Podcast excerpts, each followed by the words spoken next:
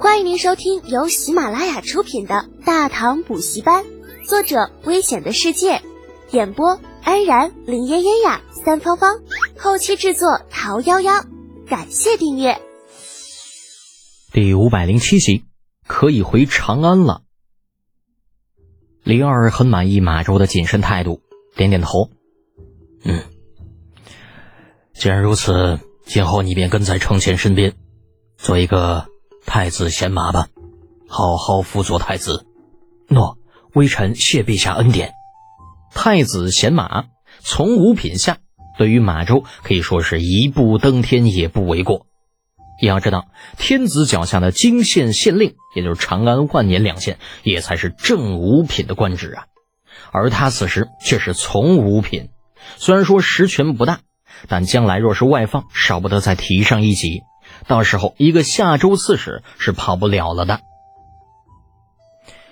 大理寺，一个人人厌恶的地方，上至官员，下至百姓，就算有再重要的事情，也不会从这里经过。不过，凡事都有例外，比如今天，往日里门可罗雀的大理寺门前，竟是挤满了人。不仅如此，来人甚至还都是些衣着华贵之辈。随着一辆辆挂着家族徽标的马车依次停下，卢氏家主、崔氏家主，大理寺的门子啊，只觉得脑子有些不够用了。这些平日里难得一见的大人物，今天都是怎么了？怎么会同时跑到大理寺来？难不成是想要搞事情吗？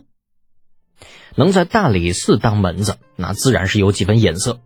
感觉情况有些失控，立刻有人回身进了大理寺去向司卿大人汇报。另外，有人主动上前询问几大家族此行的目的。只是他们这些人地位太低，上前还没等开口，便被人拦了下来。等反应过来，已经被几家的仆役驱赶到了一旁。正懊恼间的，只见大理寺的正门被人从里面打开，方德明笑着从里面走出来。对着几个被赶到一边的门子视而不见，自顾自的打着哈哈。哈哈哈哈今天是什么风啊？怎么把几位家主给吹到我大理寺来了？来来来，快快请进。这个伪君子，长安城上下谁不知道你方德明心狠手辣，是李二的死忠啊？卢氏家主卢永寿哼的一声，主动上前两步，冷着脸道。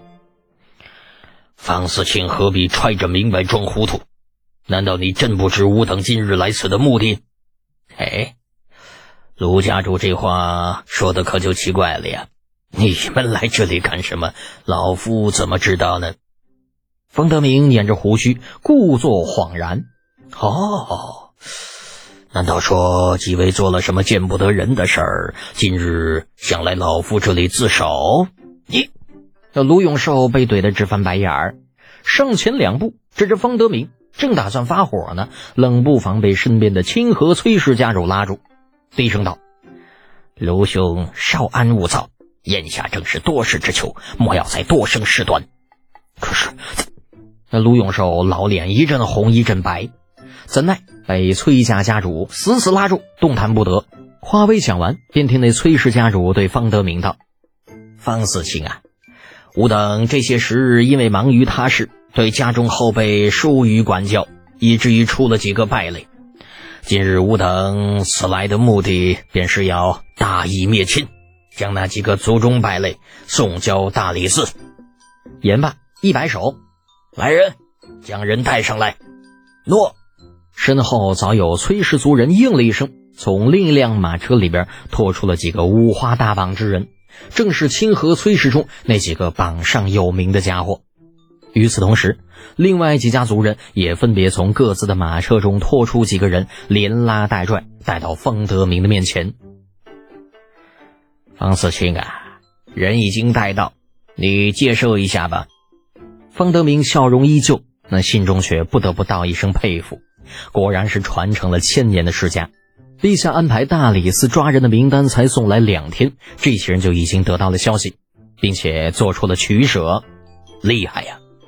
要知道，忍一时风平浪静，退一步海阔天空，这其中的道理谁都明白，可真正能够做到的却并没有多少。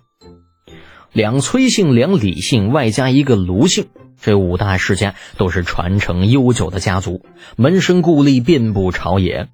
如果他们真想保住那名单上的人，大理寺还真的很难在短时间内将人抓到。可是五大世家却选择了妥协，主动将人交到大理寺。这样做固然会对他们的声誉有所打击，却同样也把李二给逼到了墙角。你说我家里有败类，好啊，我把人给你送来了，要杀要剐随你便。那么你接下来还能拿我怎么着呢？我怂的一批呀，我连脸都不要了呀！你不好再挤兑我了吧？好一个弃卒保车，势敌易弱。望着下方那凄凄哀哀挤在一起的二十几人，方德明心中苦笑。事情怕是要难办了。名单上可是三十六人，而世家送来的却只有二十一人，还有十五人没有被送来。自己如果再想动手抓人，怕是要落个欺凌弱小的名声。毕竟人世家已经认怂了，主动将人犯交到了大理寺。至于说人数有问题，老百姓哪知道这里面的门道啊？他们只看到五大世家被大理寺逼着低头了，老老实实的将自己的族人交了出去，哪里知道其实重要人物已经被世家给保下来了。心思电转，想通了其中关窍的方德明笑着将手背到身后，打了个哈欠道：“，呃，几位家主搞错了吧？我大理寺是大唐的司法机构，执行的是唐律。”你们要是想要处置族人，去自家祠堂处置便可。送来我这里算是怎么一回事吗？不收吗？吴家家主相视一眼，皆从对方的眼中看到一丝无奈。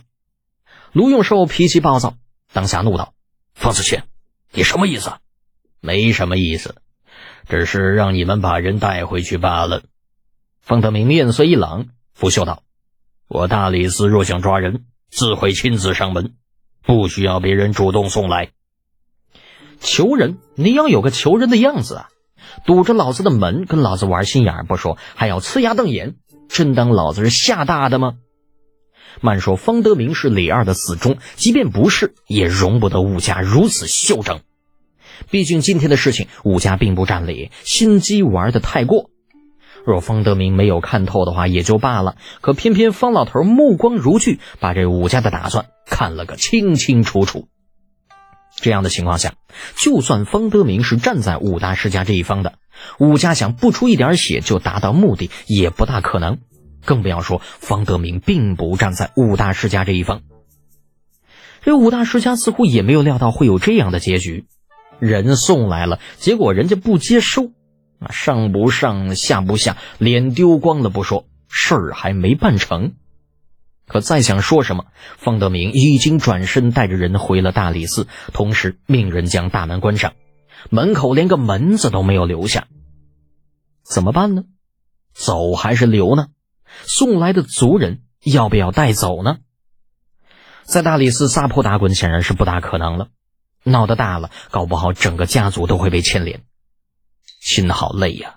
早知道就不应该趟这趟浑水，不就是李家那小子打了一个郑家的败类吗？打死就打死了呗，有什么了不起的？跟我们几家有个毛的关系吗？现在好了，事情闹到现在已经不可收拾，钱财族人怕都是要损失上一些，更有甚者，可能家族的声望也要一落千丈，悲哀呀！似乎与李家那小子争斗。世家从来就没有占过什么便宜，也不知道是那小子运气太好，还是世家的运气太差。最终，武家还是带着那些被捆绑好的族人离开了大理寺。至于回去之后他们会如何处置那些族人，这就不是大家所能知晓的了。听众朋友，本集已播讲完毕，请订阅专辑。下集精彩继续哦！